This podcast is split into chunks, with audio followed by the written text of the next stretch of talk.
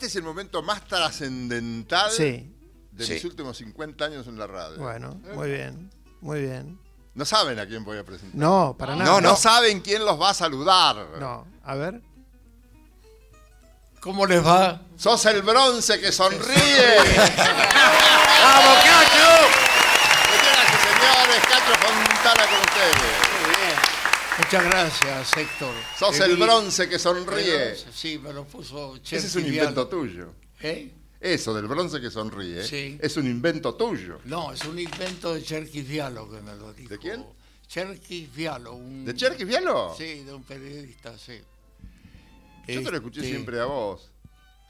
No, yo lo pude haber repetido, pero el origen es, es de él, ¿no? Lo- pero lo que importa es vos, cómo estás. No, no, lo que importa es tu visita. ¿Qué te sugiere Cacho Fontana este estudio que era el B de Radio El Mundo? Y bueno, un recuerdo muy, muy grande, muy especial. Este era el, el estudio eh, de radioteatros, el preferido por las grandes orquestas, los grandes directores típicos de aquel tiempo. Sí. ¿eh? Y bueno, y nosotros jugábamos con Carrizo. eh, había dos filas de sillas Sí. a ver cuál aplaudía más. Entonces la que aplaudía, yo atendía una y él atendía otra. Entonces a la que aplaudía más le regalábamos una heladera, que nunca regalamos, ¿no? Pero era el aliciente para que aplaudieran más a grandes orquestas, en fin. ¿Cuál fue el primer aviso que hiciste en esta radio? Mira, si tuviera que decirte avisos de, ¿Sinsano no fue? Sinsano fue uno de, mis, eh, de los avisos que en aquel entonces tenía eco. Sí. que se transmitía con un eco muy especial Sí. y solamente se decía la palabra. Y yo lo hice porque realmente el que estaba eh, hablado y, y estaba este, solicitado para eso era Rafael Díaz Gallardo. Sí. Y él me dice, mira, yo después de las 10 no laburo. Y el último iba 11 eh, menos cuarto. Dice, hacelo vos. Y ahí empecé y me valió de mucho ese. ¿Pero vos que eras suplente en ese tiempo? Yo fui cinco años suplente aquí. Y el día que, que me nombraron, ese mismo día me vinieron a buscar para preguntas y respuestas. Y, y entonces este, pedí un- unas horas para con- contestar y tenía que contestar al otro día.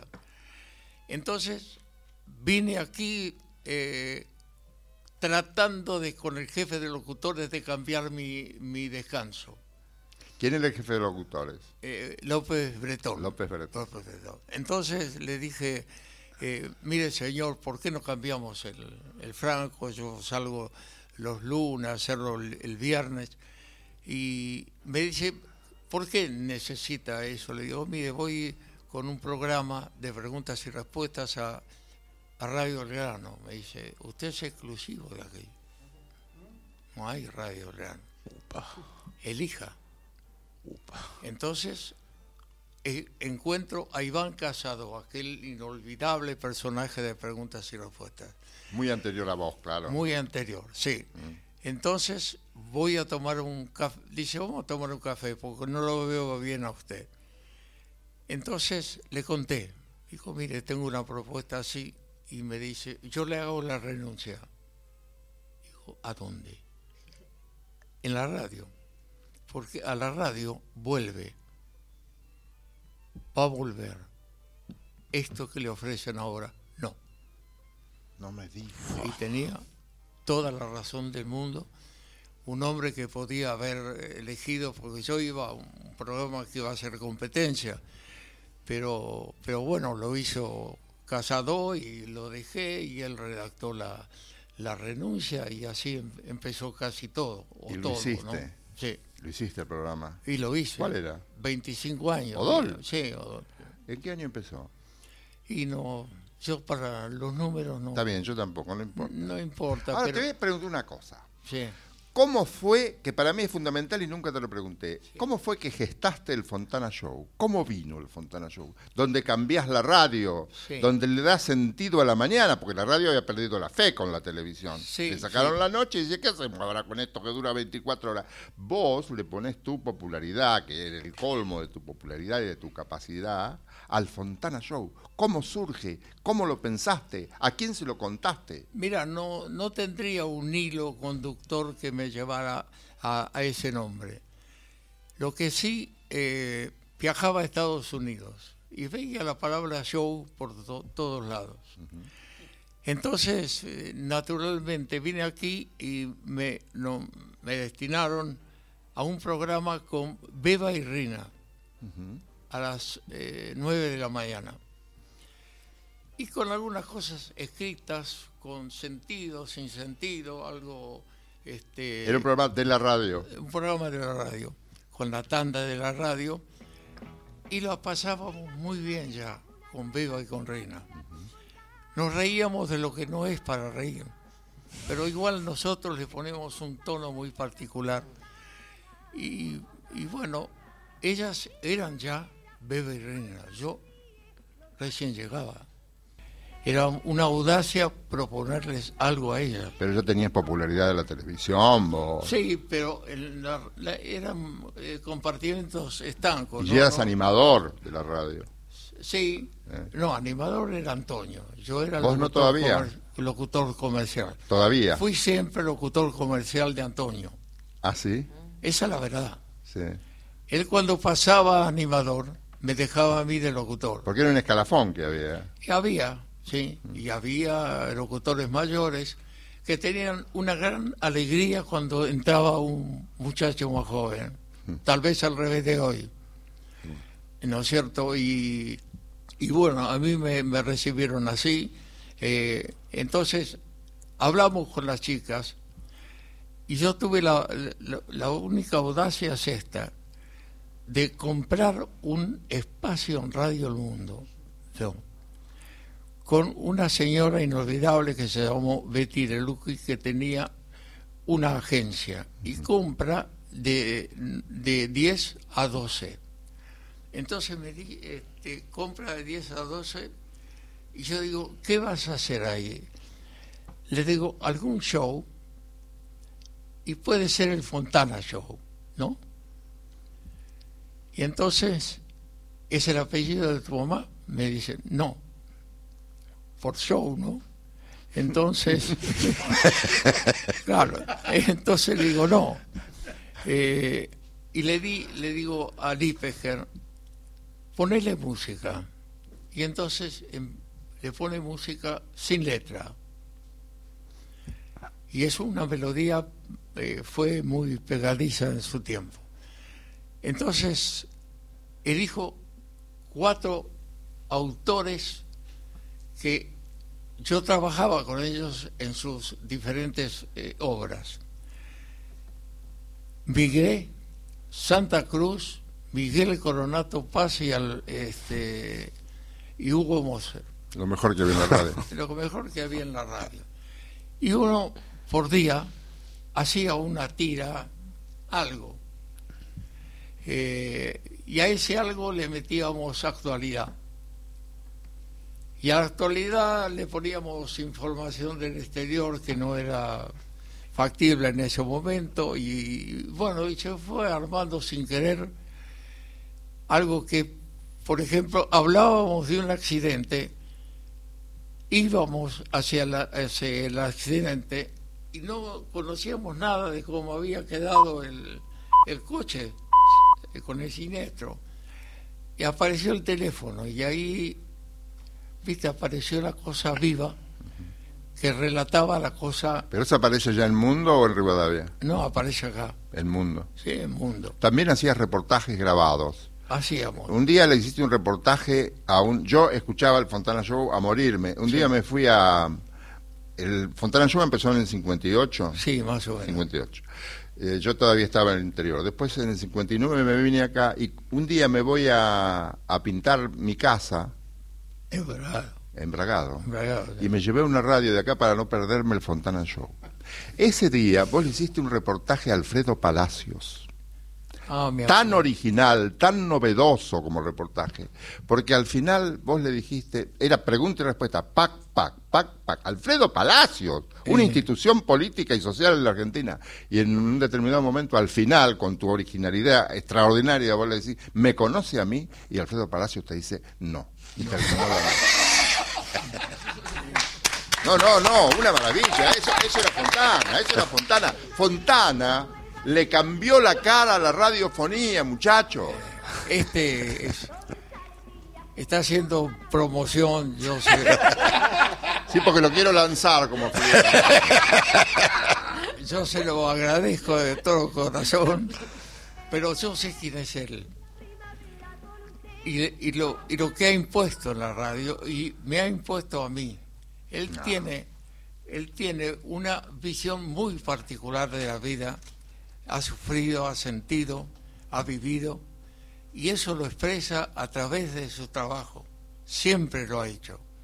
Siempre escuché algo más en él que yo no tenía. Pero, Cacho, déjame decir esto. Hay algo de lo que yo estoy convencido, pero quiero escuchar tu opinión. Al margen de las voces queridas e inolvidables, por ejemplo, de Iván Casado, que acabas de mencionar, era una voz, era una gran voz. Lo que yo digo es que vos y Antonio, Antonio en el 48 y vos unos años más adelante, trajeron voces artísticas, porque ustedes no son meramente locutores, ustedes son voces artísticas. Cuando yo escuché el aviso de Cinzano y le pregunto a mi madre, ¿quién es ese? Pues yo sabía todo lo que pasaba en la radio, me apasionaba. Me dice, no lo sé, pero lo voy a averiguar. Al otro día mamá me dice, se llama Jorge Pontana, pero no sé de dónde viene, porque vos recién entrabas.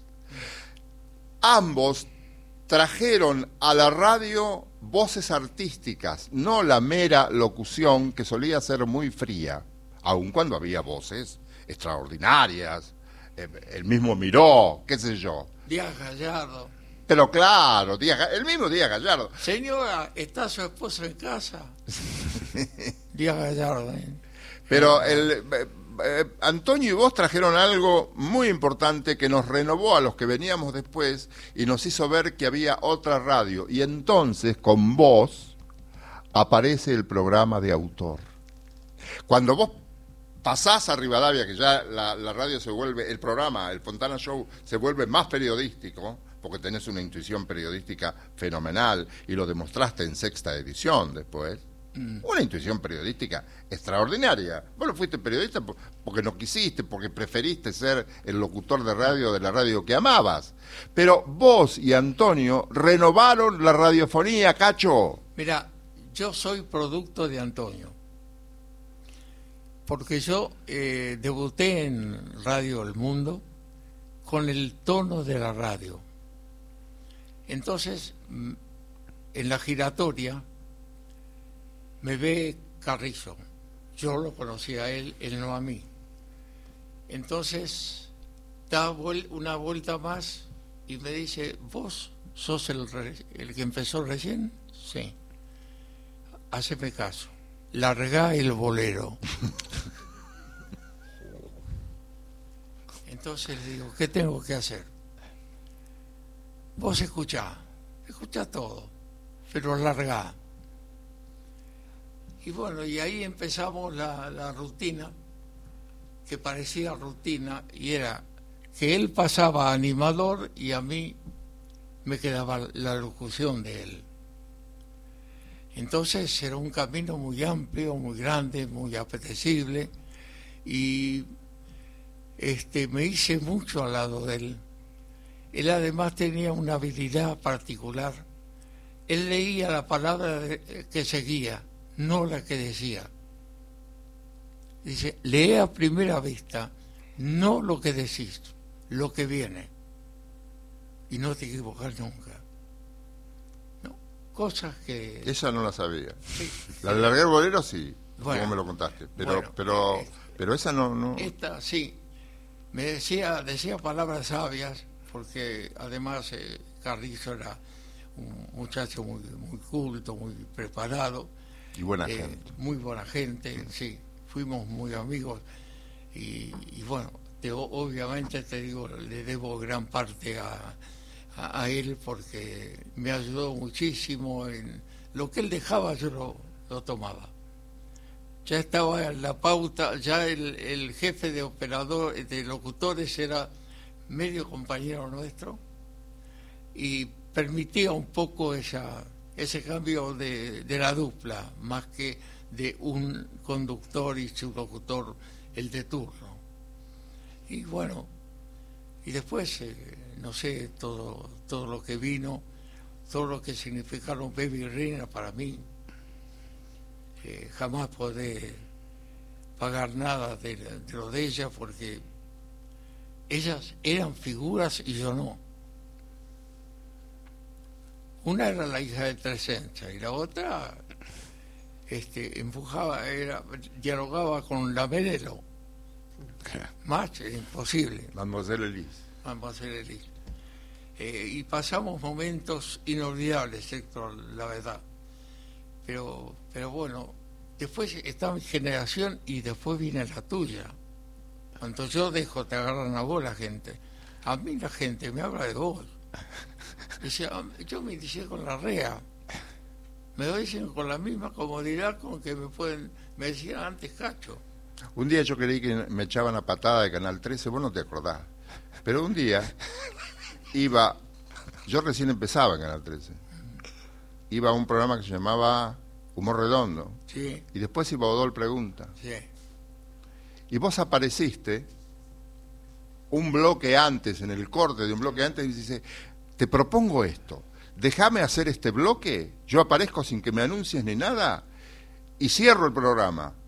Y vos anunciás el programa que viene, que es Odol. Yo dije, cacho, me van a echar a patada. a mí". A vos no, pero a mí me van a echar a patada. Voy, dije, bueno, pero que sea lo que Dios quiera. Cacho hizo eso, anunció, se presentó, anunció, los muchachos locos de la vida, estaban Camarota, Mesa, Sí. Basurto y Garay Cochea. sí. Locos de la vida de verlo a él. Entonces voy yo pasar. y, y entro al, al estudio de Odol, cierro el programa y estaban anclares de mudado. Le digo, yo no tengo nada que ver. Este es un invento de Cacho. Le aseguro, le juro que fue Cacho. Sí, ya lo sé, ya lo sé. Bueno. Era Cacho, ¿qué le iba a decir un tipo? ¿Quién le iba a decir algo a Cacho Fontana? Nadie le puede decir nada. Entonces abrí el programa de Odol y me fui corriendo a mi casa, antes de que se dieran cuenta. Esas cosas hacía Cacho. Una, una, era Canal 13 a las 9 de la noche. Sí, es verdad, es verdad. Pero fue también otro. Tuve mucha suerte con los programas, no que yo estaba, sino en sí los programas fueron valiosos. Sí, pero vos le diste tu personalidad. Bueno, uno. Vos haces lo que podés, yo hacía lo que podía. Sí, pero tu personalidad siempre fue muy fuerte. A Odol le diste el carácter, Cacho. Perdóname que te interrumpa. No, no, no. Este, la verdad es que no supe de dónde parar. Esto ya te lo dije. Con la L. Eh, ¿qué hacer? Ese es Fontana en su mejor momento, señora. No, eh, porque Ese es Fontana. es- estábamos en. eh, se transmitió por Canal 7 y por desde el teatro. Hoy el Blanca Podestá. eh, o el multiteatro hoy. Entonces, este, me dan la el, el juego, la, la conducción, o la conducción, el, el libreto, y estaba la palabra. Y yo empecé con la O. Y la verdad no supe dónde parar. Eso se grabó, eso se grabó en esos grabadores que había antes y fuimos al otro día a la fábrica de, del dentista. Del producto. Eh, que estaba el presidente, que era el papá de Susana Jiménez. Entonces, este, me llevó aparte y me dice, Cacho, no sé dónde lo ensayó, pero muy bueno lo... Menos mal. Que me dijo muy bueno y yo no le digo la verdad señor no lo ensayé no no sabía dónde parar porque la, la L es muy linda y, el- y- y todas juntas más, le digo, qué sé yo. Este, bueno, mucha suerte, Héctor. ¿Qué recuerdo tenés de Ricardo Jurado? Y mirá, una voz.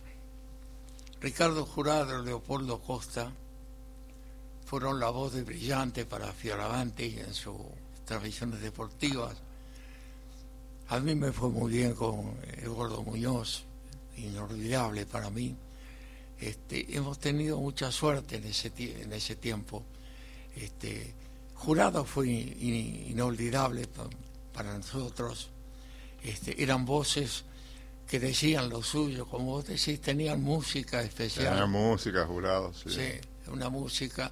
A mí el último comercial que hice, eh, que no lo hago más, me dijeron, mire, nosotros tenemos un, pro- un producto que tiene música y queremos que usted lo diga.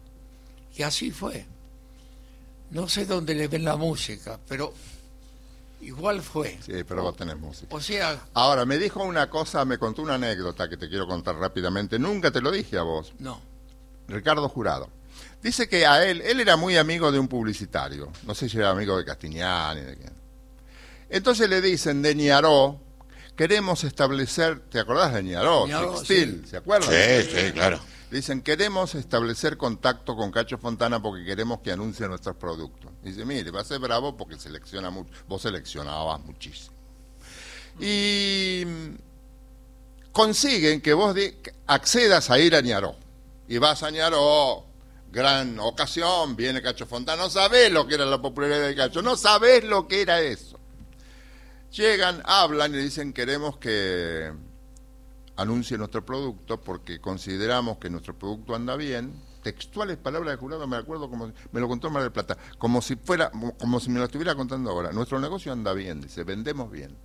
Pero si usted hace nuestros avisos, ahí puede ser cualquier cosa. Dice. Y vos le dijiste, eh, pare un cachito. ¿Qué se cree? ¿Que soy Gardel yo? no termina ahí.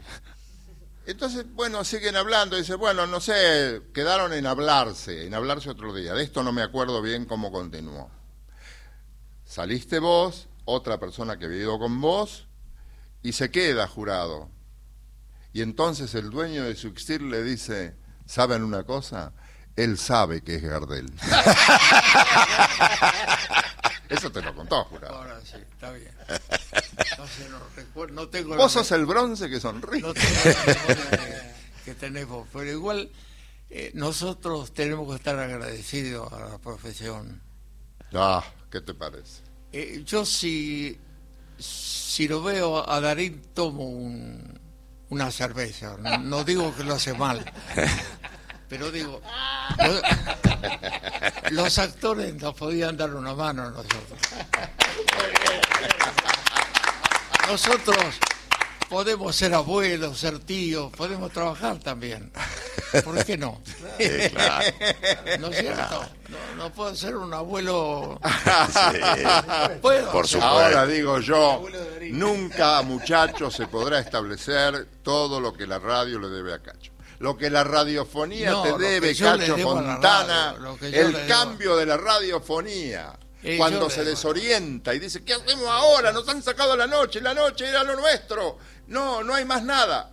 Vos demostraste que había radio todavía y gracias a vos siguió la radio tantos años. No, yo creo que en todo hubo una, una- un algo que no se puede distinguir, que no se puede enumerar, que no se puede mencionar, que es el, el poder de, de Dios, el lugar que nosotros estamos ubicados, el, el momento en que vos estás diciendo eso y eso habrá pasado y estaba yo como hoy estás vos y, y como seguirá la, la- hoy es un compromiso hacer radio.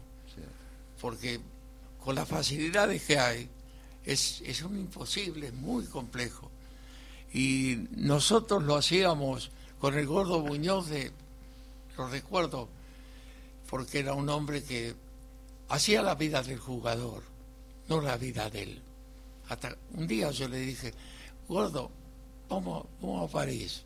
llévate un traje azul para, para ir a algún lado, eh, porque él se iba a dormir como los jugadores, temprano, al otro día se Y paraba en el hotel de los jugadores. Sí, sí, hacía la vida del jugador. Este, y, y bueno, ahora, lo único que te quiero decir como, como final, vos tenés el final, lógicamente, pero es que hace un par de años tuve una ocasión muy feliz. Yo iba eh, en, en ascensor a- en un ascensor y un señor X me dice, Cacho, ¿lo vio a Francisco? Le digo, no me conoce él. No. Usted no lo conoce él. Él a usted sí. Yo voy hoy. Escríbale. Entonces, digo, esta ocasión no me la pierdo. Yo le escribo. Le escribí y se lo dije. Y al mes me citaron. Y fui al Vaticano con mi, mi nieto de 15 años, tenía en ese momento, y nos atendió, eh, nos dijo palabras inolvidables y me dijo algunas que yo son tan importantes para mí que las tengo de una manera que no las puedo expresar. Como si no me hubiera perdonado todo, pero sí que era muy feliz de que yo estuviese ahí, que yo hubiese elegido ese lugar, sin hablar de él ni del Vaticano, como habla él, impersonal, pero dice el mensaje. A mí me hizo tanto bien, tanto bien que no se lo, no se lo podría agradecer jamás, pero fue una visita para mí inolvidable. Perdón que lo cuente porque Está bien. es la primera vez que, Gracias. que lo, que lo digo y lo digo más allá de... Era amigo de Muñoz, por- porque era amigo, eh, lo, Muñoz lo veía todos los partidos de San Lorenzo, Al Papa. en la, en la en- claro, en, en la platea. Al Papa. Al pa- a Ya ver, tenés amigos, Gorosito. a Bergoglio. Lo veía, eh, eh, Claro. él era el que tenía acceso. Nosotros, eh, los, los- locutores y los comentaristas. Pero vos no eras un Pero, locutor. no, no, pero Vos, ah, vos haciendo los avisos del fútbol es un espectáculo no, aparte. eh, yo lo único que logré es que el gordo dejara entrar a mi papá al estudio. Ah, Tonino. Ah, sí.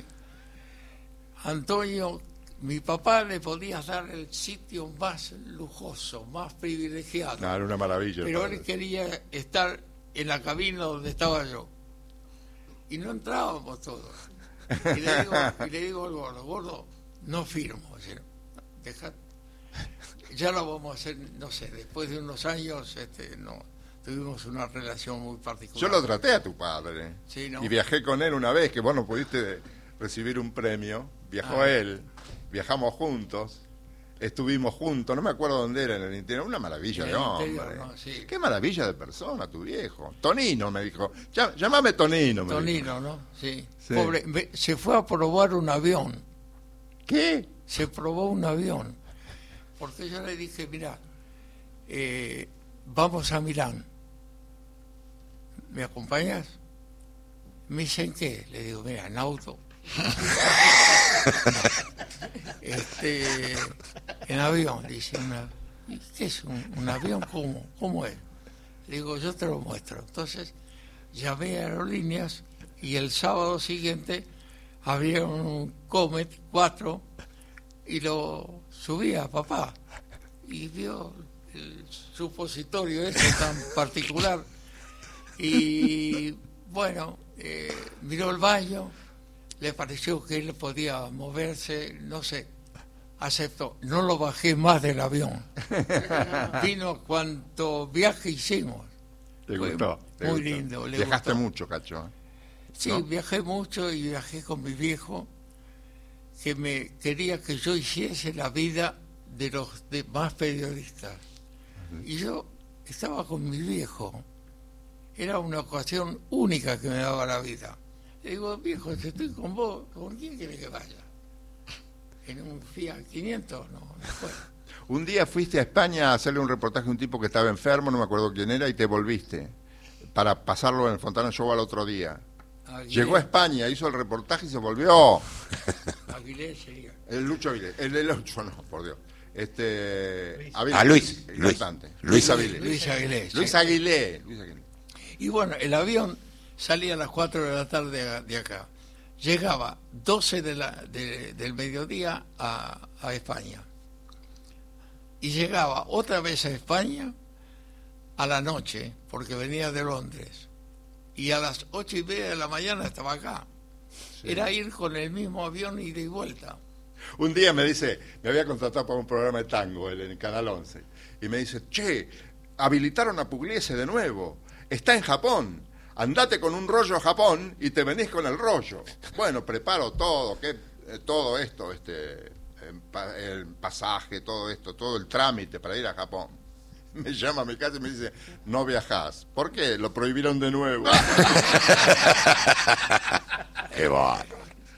Y sí, pasar, pasaron, pasar, pasaron, pasaron cosas, pero, pero bueno, este, uno le tiene que estar muy agradecido a esta profesión. Caray. Yo estoy recién eh, rehabilitado porque me han dado o me están dando una, una viaba muy importante, es decir, como modelo 32 paso, pero si abrís el capot, no. ¿Y quién podía abrir el capó? Hay, hay, hay dos fórmulas. Nadie y- podía abrir el capó. y este algo abrieron y algo este, reformaron y, y bueno la verdad es que me siento bien como para aceptar esta esta nota si bien no tengo la- las facilidades que, que tuve en su momento Ah, no, se te ve fantástico, se te escucha fantástico. sí pero Y hay una faceta que no podemos comunicarla, porque no se puede, que él es un gran contador de cuentos con un surrealismo muy marcado. Y no, como hay un doble sentido en todos los cuentos que a mí me contaste, pero eran, siempre fue un contador de cuentos muy inteligente, distinto a todos. Siempre me acuerdo de aquel cuento, lo disfrazaré ahora, del tipo que, del tipo que vuelve, del tipo que vuelve. Es surrealista total. Con una media en la cabeza, todo pintado por acá, rímel de mujer, y la ve a la mujer que está tejiendo, y le dice, vos tejiendo y yo tengo que andar de locas por ahí. No decía loca, pero, pero, ¿te acordás de ese cuento? Sí, sí. Es surrealista, total, absolutamente surrealista. bueno, so- Él podía haber sido un, un éxito donde quisiera. Si él hubiera sido guionista, hubiera sido un éxito. Si él hubiera, sido, hubiera querido ser periodista únicamente, hubiera sido un éxito. Pero tenía que ser Cacho Fontana. un locutor está bien Sí, pero ¿eh? todo lo que, Más tenemos que que, esto. todo lo que te tenemos que agradecer, los que vinimos después. no no no, no nada nada yo era Y lo bien que te quedaban las o- pinchas, Fontana. bueno, Esos smoking. yo era oyente de él, porque él, les vuelvo a, a repetir, en su trabajo, en su mente, en su espíritu, en sus ganas, en su voluntad, este, tiene un mensaje. Hay que saberlo escuchar. Él dice cosas por ahí que son mucho más importantes que lo que aparecen en la lectura previa. Y uno lo puede disfrutar. Qué facilidad de palabra tiene. Es extraordinario. Después me dice que no, no estás bien, que no es como antes, que qué sé yo. Está fantástico. Bueno, estoy este, con vos, estoy fantástico. Hay que hablar con Anclares. ¿Te acordás de Anclar? ¿Cómo no me voy a acordar de Anclares? Cuando dije con seguridad me dijo muy largo. Entonces no le dije nada y fui al presidente en el quinto piso, al doctor Podosky. Entonces le digo, doctor, ¿usted escuchó ayer? Mire, se fue Bonardo y él decía la verdad, correcto. Y entonces yo ocupo el lugar de él, no voy a decir correcto, algo tengo que incorporar. El, el, el dentífrico es la marca y abajo con seguridad. Le digo, me deja si en tres meses o dos meses esto no pegó, hacemos otro. Pero autoríceme a seguir con, con el tema. Y me autorizó y lo hice y hoy me dicen más eso que el nombre mío. Sí, ¿Y el dígale sí? Ah, esos, ¿Te lo aprobó Montaña de entrada? ¿Te acordás, Montaña? sí, de montaña. Que vos tratabas con Montaña directamente, el dueño de... de- Y más, y más, sí. el- me pagó el viaje que hice a Hollywood con Baracus Sí. para las líneas de chocolate Sí. por- con el pasaje.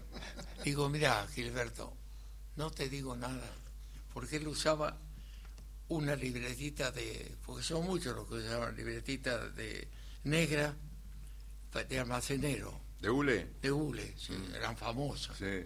Bueno, él usaba con eso, me, me dice, te pagué el pasaje. Un tipo muy, muy particular. ¿Y el dígale sí salió de golpe? No, el dígale sí es de, total, la, la nombramos, es de Juste Publicidad, que creó ese... Sí, pero la pausa es tuya. eh, Así no se puede, cacho. no, La pausa es pero- tuya. pero venía- La intención es tuya. eh, pero venía lo, lo mismo que le incorporabas vos a las cosas, ¿no? Y también hay otro. El irreemplazable, el péguele fuerte. Ah, sí, eso. Bueno, eh, no es mío. Es, de- es del creador de la, frase. Está bien, pero vos lo decías. Y bueno, me tocó a mí. Me tocó a Ah, mí. No, pero la verdad que ahí tuve que ver porque era el tiempo de Frondizi. Y estaba el doctor, no sé, un ingeniero a cargo de IPF. Y tenía mil pesos para el locutor. Entonces le digo, conseguimos una entrevista con... Me, me concede la entrevista. Le digo, mire doctor, eh, yo le voy a hacer una propuesta. Déjeme hacerlo a mí. Y si esto no es un gol en un mes, me retiro. Te jugaba la vida todos los días vos. Claro, todos los días me jugaba a lo que Apostabas podía. a vos, creías en vos. Yo creía en mí, Sí, claro. porque no, porque no era una cuestión de dinero. Sí, sí. No era que yo pedía una fortuna y no me la daban. No, no la hora. Cacho, no hay manera de agradecer. No, no hay manera de que te agradezca y a los compañeros No hay también. manera de agradecerte. Y a la directora que es muy amable. Pero por esta, por esta, gracias, Ana. Por- es una maravilla, Ana. No la pido.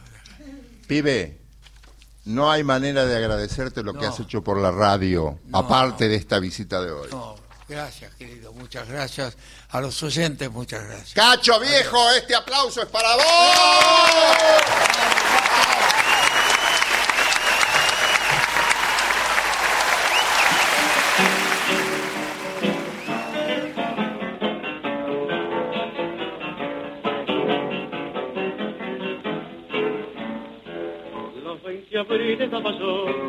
Y ya deseaba recorrer el mundo me ilusionó.